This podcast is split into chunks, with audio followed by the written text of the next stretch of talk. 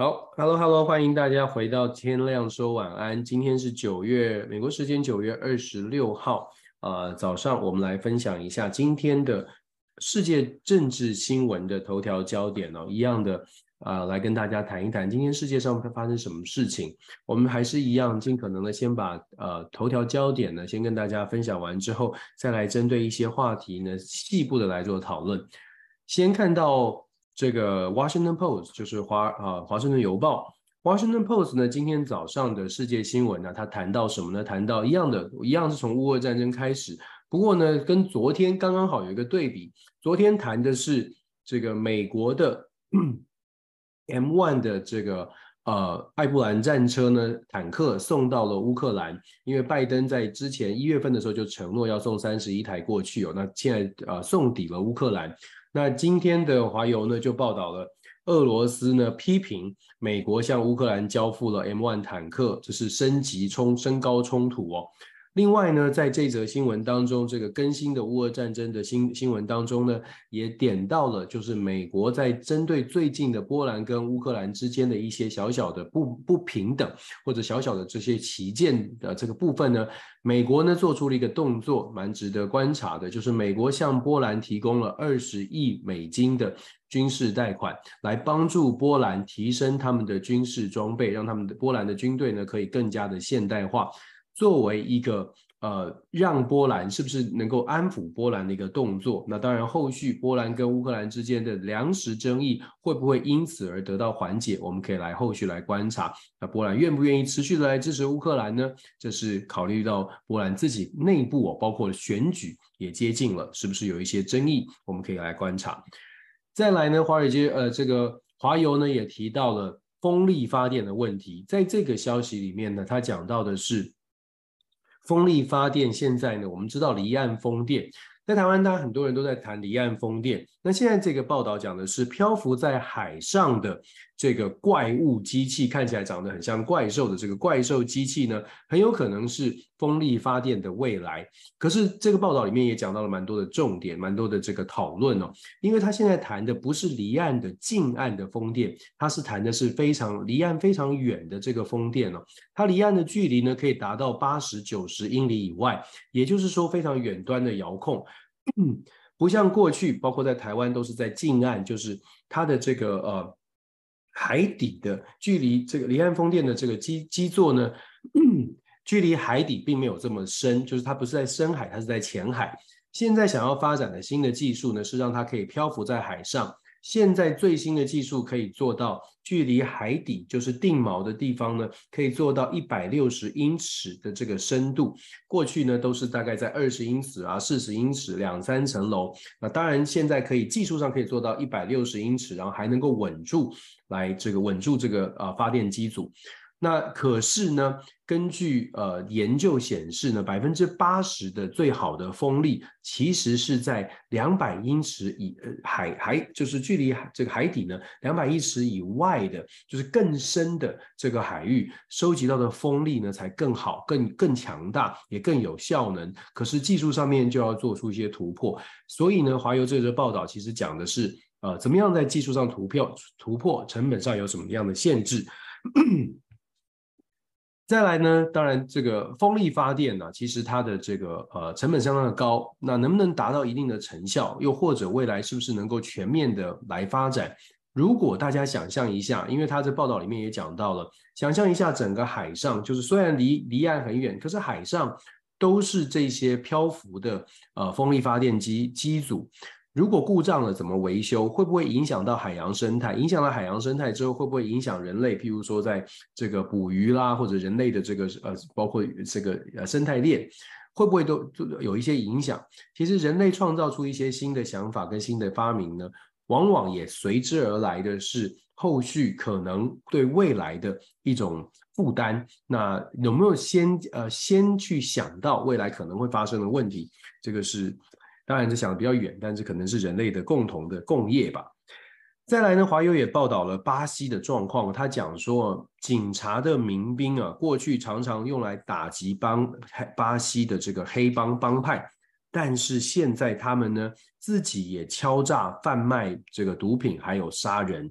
那这个状况比较严重，就是在巴西的里里约热内热内卢，他们呢过去啊，因为巴西曾经在一九六四年到一九八五年期间，其实巴西是在军事的独裁统治之下的，在那一段时间，其实在地方政府上面，中央因为是集权是独裁独裁政府，他们呢希望呃。靠着所谓的警察，或者是跟警察、退休警察组织的这种民兵组织，维持地方的治安。所以中央政府在当当那样的年代呢，是睁一只眼闭一只眼。那那个民兵集团这种组织呢，也因此留存在巴西的社会。现在发生什么状况呢？他是说呢，现在这些组织啊，已经有点变了质了。尤其是当这些组织在在呃扫荡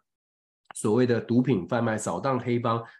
到贫民窟的地区去扫荡，就是弱势的人口的地方去扫荡。扫荡的时候呢，其实某种程度它就变成了这种恶霸，它取代了黑帮，比黑帮还要更可怕，因为它亦正亦邪，政府呢又没有办法做出一些管制。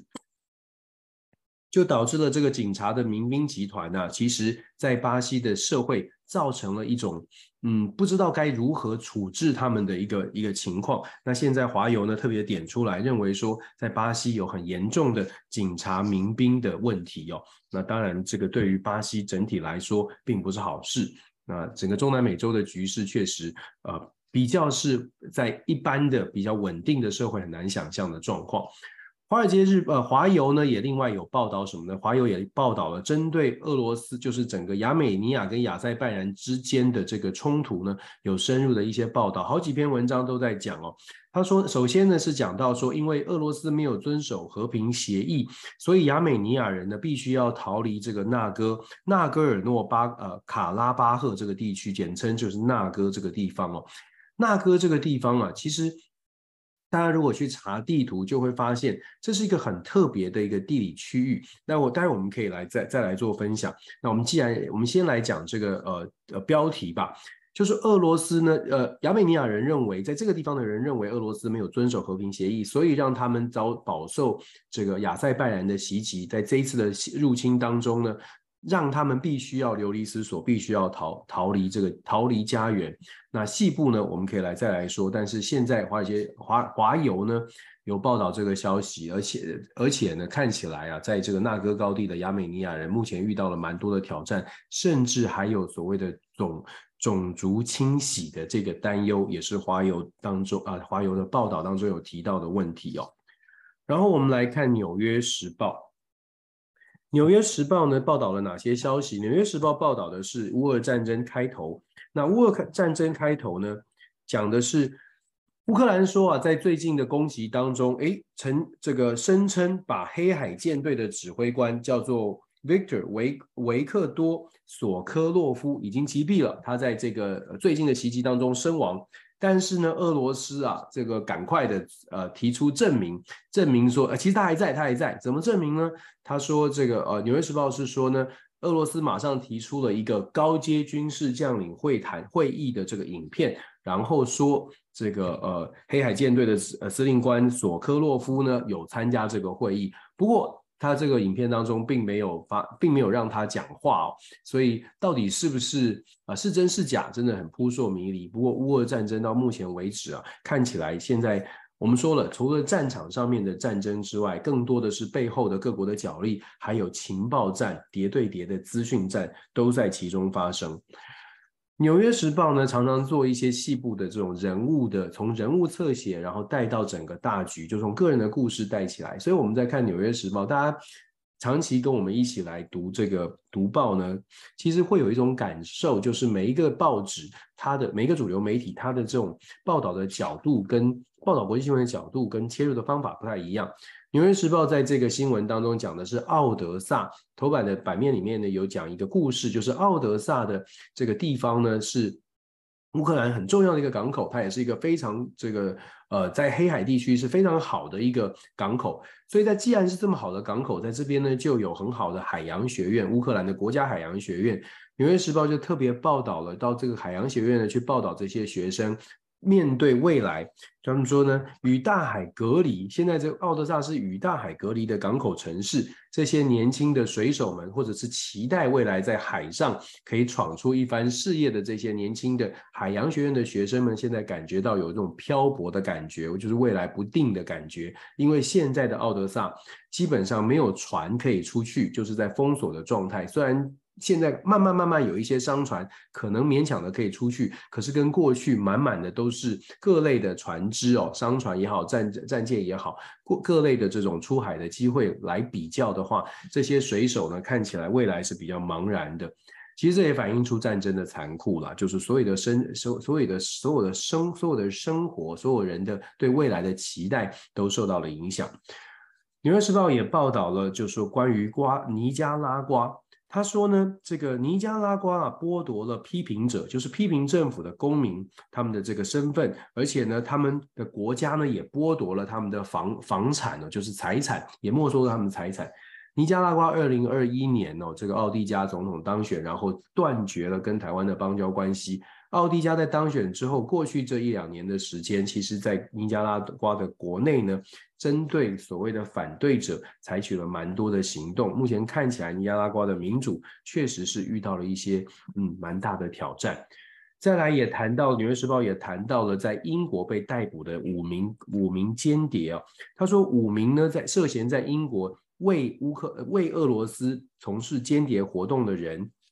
有一些简单的一些背景的介绍。那这个新闻呢，讲的是有五名瓜这个保加利亚籍的，在英国的保加利亚籍的人呢，最近期被拘捕了。那他们做的呢，根据这个资料显示啊，媒体报道是说他们在英国是负针对特定的组织跟特定的个人来搜集各种情资，跟俄罗斯来分享。目前看起来呢，这种情报战跟谍报战真的是在乌俄战争现在开打到现在为止呢，恐怕这个呃。各种的部署哦是越来越多，那当然，呃，我们也不是说好像鬼影重重，看到黑影就开枪，但是确实情报战这个事情，呃，已经看起来呢是真实在发生，而且不只是乌乌克兰、俄罗斯，恐怕在接下来的整个国际的局势这么混乱的情况之下，各国在自己的国家利益角度出发，可能都要。对所谓的间谍战、情报战多有一些琢磨，所以不难想象啊，美国啦、CIA 啦、中情局这些有没有安排？然后中国部分有没有对外的做出什么样的部署？俄罗斯会不会对外做部署？我想这些都是可以预期，虽然我们不知道，但是可能也是可以啊，不难不难不出意料的事情。就是大家叠对叠，资讯资讯资讯的时代呢，你掌握多一点的资讯，你可能就比较多有多的优势。华尔街日报，华尔街日报呢，今天的这个世界新闻的大的头条，昨天其实我们就已经。昨天其实我们就已经触及到了，就是野村银行的高级银行家，名字叫做中呃英中文名字英译中英译的叫做王中和。目前看起来他在中国内部呢是可以自由的行动，但是他不能够离开中国。这家日本银行的这个中国投资银行的业务主管呢，现在正在全力的配合中国政府当局的调查。但是呢，不论如何，有这样的消息传出来，恐怕对于外资在中国的投资，或者是外国的企业家、银行家，他们对于在中国呃做生意，会不会带来一些负面的效果？恐怕答案是肯定的。也就是大家看到这个新闻，尤其是对于中国，对于整个亚洲的局势，并不是这么熟悉的，亚洲的生活方式并不是那么熟悉的，可能都会有点警惕，有点害怕。那更更不用说曾经在中国做呃呃。这个经商啊等等，那现在有一些风向的转变，也会让西方的这些呃呃投资人吧，会特别的担忧哦。这个状况到底怎么样能够缓解？我觉得还是要回到整个国际政治的大局，美中之间是不是能够坐下来谈，恐怕才是关键哦。再来呢，华友也报道了韩国。韩国啊，在近十年内第一次举行比较大规模的军这个阅兵的行动。虽然大家可以看到是下雨天哦，但是呢，这个呃，在下雨的情况之下，韩国还是呃举行了这个阅兵。当然，它所呈现的、想要呈现的，就是现在韩国呢，对于是比较强硬，而且有做准备，就是针对所谓的朝鲜的局势哦，就说韩呃北韩跟南韩之间，尹锡悦表想要展现的就是我们准备好了。但是当然，这样的阅兵可以想象的是，有人也会觉得，哎，是不是有点挑衅？是不是？是不是要要不要做到这么大？那韩国的这个阅兵，其中也包括了驻韩的美军也参与了。驻韩美军参与呢，当然也是凸显美国跟韩国之间的关系是很紧密的，就是共同防御条约，这个是很紧密的。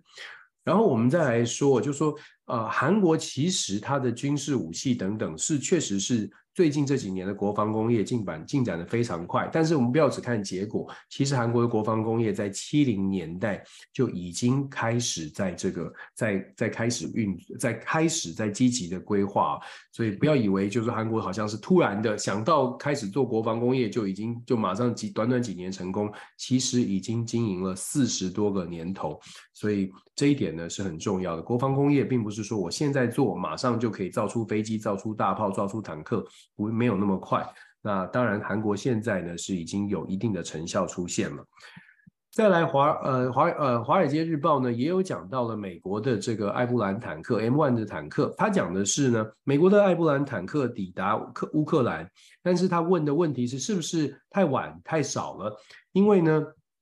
因为乌俄战争其实打了很久的时间哦，就是过去在在当时在乌克兰一直在呼吁说要坦克要坦克的时候，也许在战场上面整个包括了布雷的状况，还有整个壕沟的状况都还没有建制完成。也就是说，如果早一点，有人就认为说，如果早一点这个坦克就已经到了陆地的战场，到了前线的战场，也许现在就不会这么辛苦。可是现在呢，经过了这么长的时间。俄罗斯在整个目前已经占领的区域，包括了我们之前提到的整个雷区的建制，还有整个壕沟的挖掘，还有这个一层一层的防卫机制都已经建制完成的时候，坦克再来进驻，虽然它还是效能很好，可是它的效果是不是像早早一点提供呃的的的的的预期效果来相比，是不是会出现一些落差？这是媒体报道讲了艾布兰坦克当然有进展，当然对于。这个乌克兰的反攻是有加分效果，可是效果相对来说可能早一点好一些。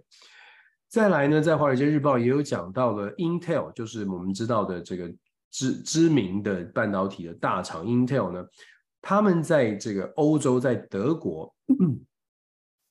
进行投资，因为想要拿呃拿到了这个呃呃欧盟所提出的一百亿美一百亿欧元的投资的补助的计划。那当然，我们之前谈台积电的时候也有类似的计划。欧盟有补贴，欧盟希望呢可以把半导体的产业链在欧盟也建制起来。那这则新闻讲的是 Intel 在德国的晶片制造的这个投资呢受到了瓶颈，受到了一些挑战。这个报道里面讲到的是。它的挑战有几个面向，第一个是人力的问题，人才的问题。Intel 打算在这个投资的新的建厂当中，需要有三千个以上的技术劳工，但是他们发现，其实呃，因为长期产业链的锻炼，所以德国的劳工并没有，并没有足够的劳工在半导体的产业可以马上的衔接。所以德国呢，在所以 Intel 公司呢，还必须要建置一些教育训练的计划，才有可能逐年的把这个三千的职缺给补上。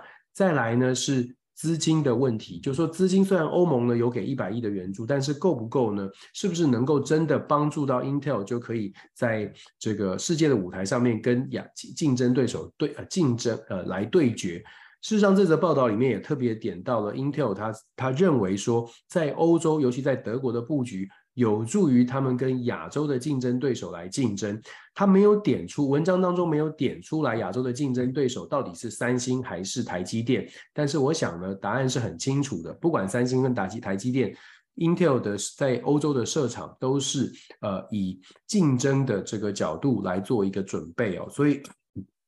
我们常常在说，在说。这个资本主义时代，很多时候很现实的，就是竞争，你就是要比较强，比比人家强。那 Intel 呢，现在在德国的投资，我们刚刚说了人才问题、资金问题，其实还有电力问题，包括德国自己在媒体这个报道当中也讲到了，德国自己呢，在当地的这个城市都在怀疑说，那未来这个厂建好之后。电力、水利的问题怎么解决。不过当地的市长呢是说，电力呢德国本来就应该要提升提升这个供应，因为这是为了发展不得不增加的成本。可是大家要知道，德国的电，尤其在乌俄战争之后，德国的电是很贵的，所以这个成本是不是能够真的呃让它的这个半导体在这里在这里建建厂，是不是能够真的有带来这么强大的好处？因为水电成本这么高，人力成本这么高。接下来可能，嗯，我们一直在讲嘛，就是为什么台积电的董事长张忠谋先生会说这个全球化时代已经过去，然后会说，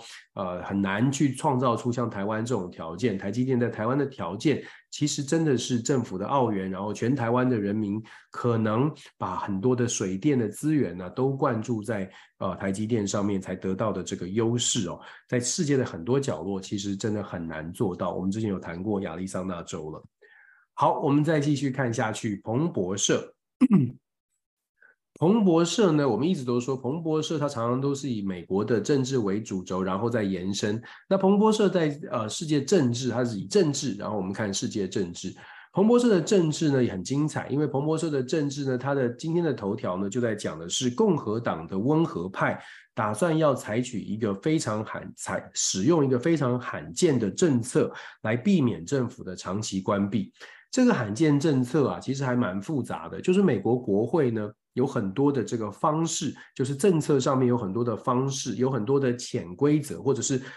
长两百多年的国会历史当中，有很多的议事规则是可以拿来运用的。那这则新闻其实讲的是共和党内的温和派，他们想到一个方式，因为麦卡锡现在共和党的议长呢，他遇到的温和派跟激进派两方的拉扯。所以造成这个政府要不要关门这件事情，这个议案呢，迟迟没有办法下决心，没有办法下定论。当然，民主党是不希望政府关门，所以民主党呢，虽然在众议院当中是弱势，是少数，可是少了没有多少票，所以民主党就去拉一些共和党的温和派，希望他们能够反过来帮忙，可以过半，加上民主党可以过半，过半，然后要做什么呢？他们打算要提出一个叫做 discharge petition，就是这个。呃，discharge petition 就是免职请愿或者罢免请愿。这个罢免请愿的意思是说呢，我我申请，我申请这个，我不要议长的同意。我觉得现在议长不适任，我现在 discharge petition 就是我我请愿说，现在这个议现在的状况很复杂，然后我不希望呃什么事情都卡在议长的手上，或者是可以说是我对对议长的一个这个呃呃一个一个一个抗议吧，我对议长就不信任。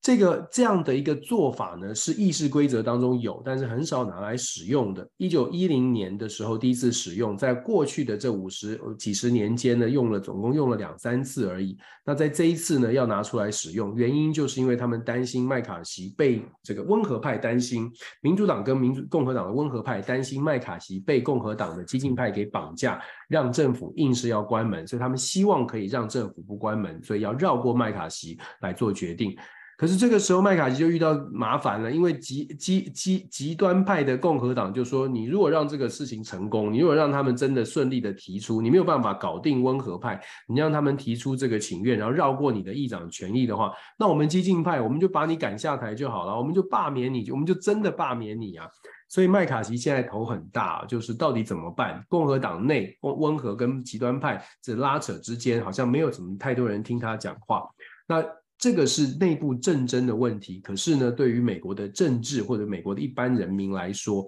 急切的问题就变成，现在剩下真的不到五天的时间，九月三十号马上就到了。九月三十号没有谈成一个协商出一个结果，没有办法通过，就是说下一年度的这个联邦联邦政府的这些花费的话，九月三十号就要关门，政府就要关门。我们昨天有说过，如果政府关门，至少造成的经济损失是非常明显、非常确定，而且是不可逆的。所以这是美国政治啊，它对于美国呃政局的一些影响。这是彭博社的政治新闻当中的报道。稍微谈一下美国政治哦，跟大家看一看美国内部的状况。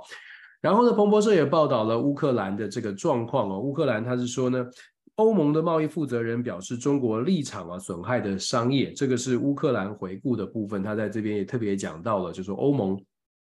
欧盟的贸易负责人说，要针对呃中国的这种呃贸易啊、企业啊，我们之前有跟大家说过，包括了对于对于什么电动车之类的，要做要做这个要做一些这个查核跟管制哦。那再来呢，彭博社也有报道，川普，川普呢是抨击了检察官在二零二零的选举案当中呢，他说想要堵住他的嘴哦，这是彭博社的报道。另外呢，彭博社也报道了这个呃，马上要展开的这个礼拜三，美国时间的礼拜三，就是明天要在加州呢，呃，共和党要开启第三次的这个辩论会。那这个辩论呢，看起来川普又不参加了。那其中呢，他是讲到说这个呃。低民调，目前低民调的这个 Hutchinson 哈钦森是前阿肯色州的州长呢，他目前暂时退出了这个辩论的舞台，他没有放弃哦，他只是辩论暂时对退出了这个辩论舞台，原因就是他的民调还不够高，可能资格不够。那目前呢，呃，共和党内的这个初选，诶，我们可以给大家。了，让大家了解一下哦。目前共和党内的初选呢，以现在的民调来看呢，可以看到这个民调的差距是非常非常的夸张。为什么我说夸张呢？共和党内初选的民调，川普目前的这个最新的民调，根据五三八这个呃民调的网站的分析呢，现在川普的民调是百分之五十五点一八，就是共和党内的民调，百分之五十五点一八是支持川普呃再次来担担任共和党的代表。第二名的佛罗里达州的州长 DeSantis 呢是十三点八五，十三点八五，然后第三名的这个呃印度裔的这个 Ramaswamy Wamy 啊，就是他提倡台湾每一个人可以发一把 AK 四十七，然后呃讲到说如果他当选总统，第一任任期会保护台湾，第二任任期美国有了半导体产业链之后呢，台湾就要自求多福的这个。Ramas 呃 Ramaswamy，他呢是百分之六点一三。另外，前美国联合驻联合国大使的 Haley，他是百分之五点六四。前副总统潘斯是百分之四点三三。前纽约州的这个呃纽泽西州州长的 Christie 是百分之二点八四哦。如果我们从这种角度来看哦，我不知道大家觉得这个第二名以后的这些人翻转的可能性有多大？但是川普的声势。遥遥领先，这个是毫无疑问的事情。这也是为什么会说川普现在对上拜登的可能性极高。而前两天这个礼拜的新的民调，我们前两天有提到，川普现在呢对上拜登，民调居然是领先，而且是拉开了差距。这个呢是讨厌拜登一个，因为这是拜登拜登总统遇到的一个很大的麻烦。待会我们也会提到拜登总统，事实上。他们两位哦，拜登跟川普这两位呢，都要在明天，就星期三，呃，川普跳过了共和党的党内初选，要到密西根州去跟这个呃汽车工人这个会谈。那拜登也是，那双方会在密西根来有一个交锋哦。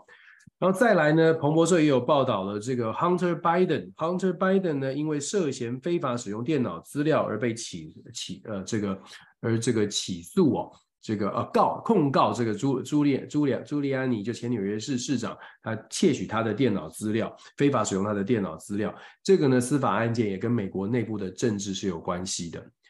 然后我们看到彭博社，其实彭博社在全球政治的部分呢也有一些琢磨，他尤其尤其特别只检点到了其实。南韩、日本跟中国呢，现在正在安排尽可能的来进行一个高峰会谈，就是中日韩的三国高峰会谈。其实啊，马上这个蛮重要的，这是一个蛮重要的话题，是不是风向会做出一些改变？美中之间，呃，最近已经开始在组织了各种的经济贸易的工作小组。他是不是在试出一种美中可能要降低冲突的风向？然后，嗯啊，南韩中呃中国跟日本的这个高峰会，是不是也代表大家觉得紧绷到了一个极致，应该要调整？这个呢，我想是我们可以后来来观察的。然后，在全球政治的部分也有提到，土耳其的总统亚多安称，土耳其已经批准北约投标啊、呃，这个呃 F 十六的这个。话题哦，然后再来也讲到了以色列呢，以色列的公民很快的将会可以进入到这个美国，不用再有签证了。九月二十五号插播一个，九月二十五号呢，泰国也正式的许可这个中国的公民进入到泰国是免签证的。那泰国的总理还到机场去迎接哦，就昨昨天九月二十五号的消息。财经时报，财经时报报道什么呢？财经时报呢，它是讲到说啊，这个。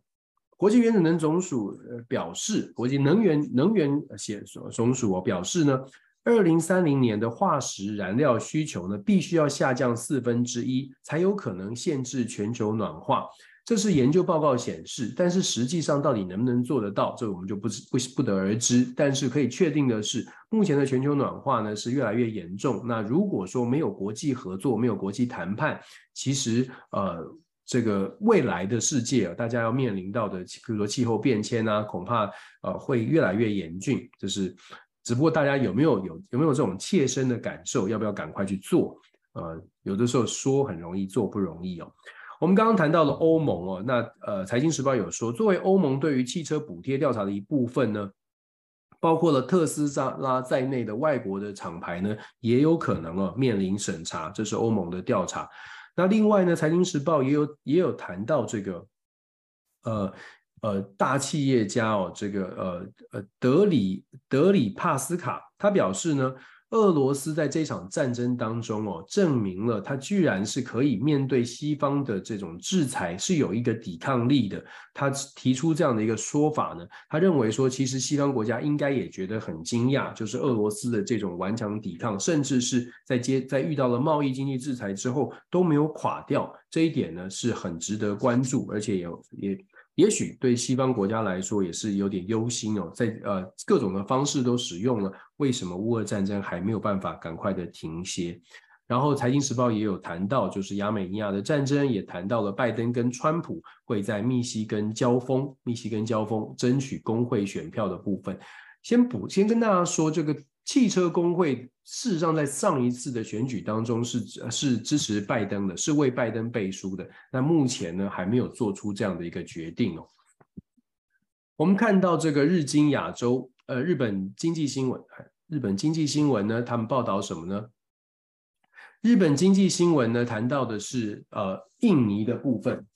先谈到的是印尼，先谈到印尼呢，启动了碳交易，然后来减少，然后加速，呃，启动碳交易，所以要减少碳碳排放。那印尼的这个国家的目标呢，是希望能够呃设定一个减少碳排的目标，这是印尼现在在讨论的事情。佐科威他的总统任期呢，应该是第二任，应该也是呃设定了他的呃总统的目标吧。在半导体的部分呢，在日本经济新闻的部分谈到的半导体，他是说呢，晶片工具的制造商 ASML 就是爱斯摩，荷兰的爱斯摩公司啊，将为这个 Rapidus 就是 R A P I D U S 工厂开设日本的资资源中中心。我觉得半导体晶片的产业链各国都在强化，那当然强化的过程就需要各种的。各种的这种合作，所以呃，日本经济新闻呢，关注呃半导体产业，关注产业相相关的消息，琢磨非常的多。在国际关系的部分呢，日本经济新闻也特别报道了中国告诉菲律宾啊，不要把事情搞大，不要在南海制造麻烦。如果大家记得的话，昨天我们提到了菲律宾在整个南海区域呢，他们清除了一些海上的漂浮、物海上的障碍。那当然，这个跟南海的这个中中非之间的争端是有关系的。菲律宾可能得到了美国更多的支持啊，特别在主权的部分呢，希望能够做出一些强调。那当然，非呃中国今天就回应，我们今天看到蛮多。回应性的消息哦，中国这边就回应了，希望菲律宾警告菲律宾不要在南海制造麻烦。另外，我们之前提到了印度跟加拿大之间的关系，外交关系有点紧张。那现在呢，加拿大表示哦，与印度的分歧呢不会影响加拿大跟印度之间本来就有的一些军军事上面的合作。然后，日本经济经济新闻也报道了泰国的这个很大的一个 Big C 的连锁超市啊进军香港的这样的一个消息。然后这个呃，这是日经的报道。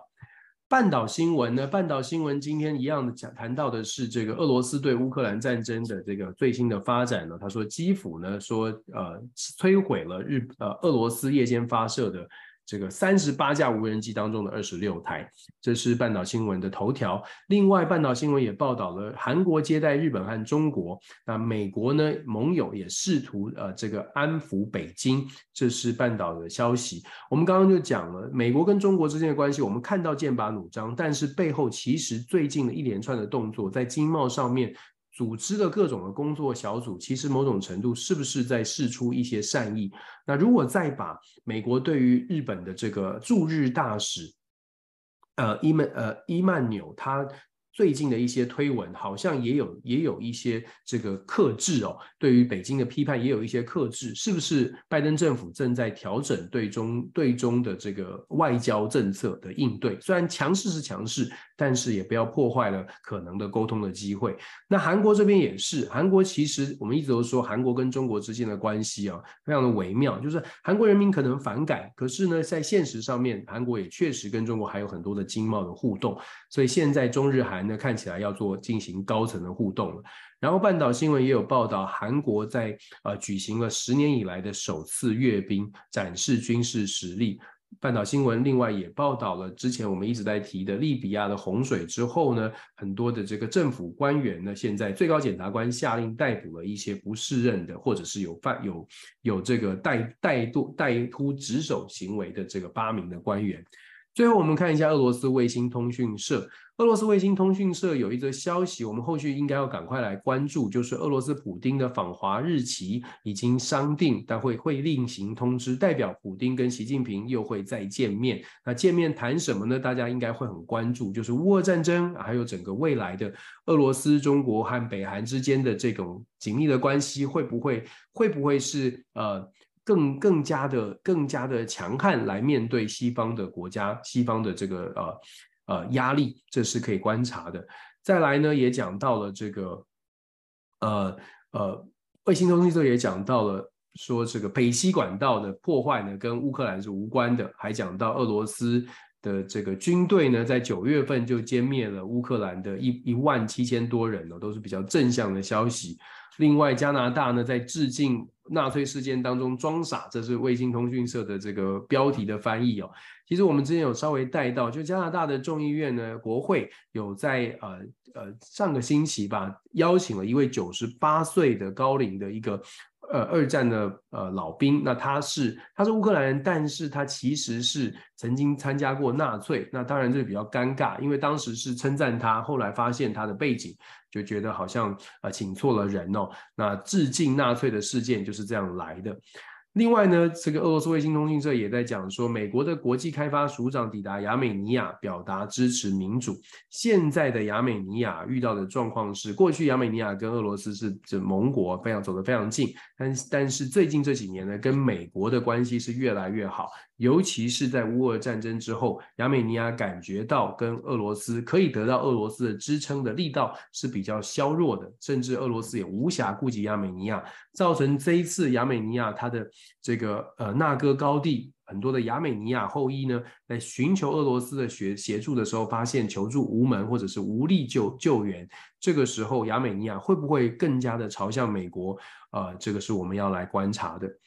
好，这是今天的这个头条，很快的带着大家念过。其实有几个消息，像我们刚刚特别讲到亚美尼亚的状况哦，可以跟大家来深入来讲一讲。就亚美尼亚跟亚塞拜然呢，其实这个呃历史的这个渊源很深哦，就是这两个国家都是前苏联的共和国。那前苏联的共和国，照理来说，大家会觉得好像，诶，关系应该不错啊。可是其实并不是如此。我们给大家看一下这个地理地图，可能可能呃会比较有概念。从地图上面可以看得出来哦，我们看到这个地图，这个地图呢，就是右边呢是亚塞拜然，左边这个稍微粉红色的是亚美尼亚。那它具有争议的这个纳戈高地是一个我们在地理学的名词上面叫做飞地，飞地就是它属于它是亚美尼亚的管辖或者亚美尼亚人很多占领的一个地方，但是距离亚美尼亚自己本身的国土其实是没有连接的，那就叫做飞地哦。那以这个飞地的状况来说，亚塞拜然呢一直都觉得说这是在它领土中的一部分，可是亚美尼亚的族裔的人呢占据了这块地方，所以亚塞拜然长期都认为这个领土必必须要收回，不至少不应该是呃采有所谓的亚美尼亚独立运动或分离主义，所以这是长期的一个纷争。一九九四年到现在，一九九四年就是苏联解体之后领土划分之后，一九九四年到现在呢，都一直都有这个呃纷争。那也几有几次的军事的冲突，只不过上一次的军事冲突之后呢，好像达成了一种停战的协议，俄罗斯呃承诺要来帮助，双方要维持和平，俄罗斯会介入来，俄罗斯会给予这个亚美尼亚在当地的亚美尼亚一些支撑。可是呢，因为乌俄战争，那某种程度亚塞拜然也觉得俄罗斯大概没有无暇顾及这块地方，所以亚塞拜然就发动了发动了这个攻势。那很显然的，现在呢，俄罗斯也真的没有办法去照顾这个他的小老弟，就导致了这个亚美尼亚人必须要从很多的亚美尼亚人就必须要从这个那个高地这个飞地呢，要往亚美尼亚方向流动。那这就是我们刚刚说的这个争议啊，这个包括人权啦、族裔啦，或者是这个人道救援的整整的议题呢，都浮浮出水面。那当然，俄罗斯是强调自己还是全力在帮忙，只不过真的是力有未逮。这个时候，我们说美国的介入，美国会不会借就此就把亚美尼亚拉到了他自己的旁边，变成呃亚美尼亚就更加的亲美？最近这几年已经是朝向美国，会不会更加的亲美？这就值得观察了。然后我们再来谈谈今天呢，今天的这几个话题里面呢，除了亚美尼亚、亚塞拜然的状况之外呢，其实、嗯、关于这个。韩国的状况呢，其实也很值得关注哦，因为我们说南北韩的这个争议，南北韩的局势现在确实是比较紧张。韩国是采取了这个新的呃，尹锡悦上台之后采取了比较强势的态度，现在又开又举办了阅兵，然后呢，韩国跟美国的军事演习也在推动当中。那整个东北亚的局势其实。我们要说，距离兵凶战危当然还有一段的距离，但是呢，这个背后的这个角力哦，接下来我们应该会看得越来越明显。尤其是我们知道普京要去中国拜访了，然后呃，韩国呢想要想要跟中国还有日本召开这个高峰会，这些呢都有很有可能去牵动到整个东北亚的局势。这是几个分开的国际新闻，但是把它凑起来看，你会发现这就是。国际政治当中的这个角力，就是大家在各各自的在出牌当中。那南海的争议呢，也很值得继续观察。菲律宾到底是不是能够呃 hold 得住，或者菲律宾到底会不会继续的强势，跟中国在南海产生比较多的冲突？美国的支持又有多大的力道？然后我们后续也可以来观察，除了菲律宾之外，其实越南跟中国的关系也很值得讨论。尤其是美国也在积极的拉拢越南。越南跟中国，还有越南跟美国，相对来说，越南是比较独立的。可是越南在中美的竞争当中，它会往哪边去偏移，或者是怎么样可以为他自己拿到更多的筹码？这个应该也是最近的国际新闻当中，我们后后续会陆续看到的部分。这是今天早上跟大家分享的国际新闻的头条以及简单的分析。那我们很期待呢，就是说每天早上都可以跟大家来做一些讨论哦。从从头条新闻到呃简单的一些讨论，然后周末我们再来做更多的讨呃更更多的细节的分享。呃，希望大家喜欢这样的一个模式。那也期待跟大家一起持续来学习。这是今天早上九月二十六号的天亮说晚安，这个世界新闻呃世界政治新闻头条焦点的分享，谢谢大家，谢谢大家的关注，也期待大家这个呃一切平安，一切顺心，拜拜拜拜，我们明天再见，拜拜。拜拜。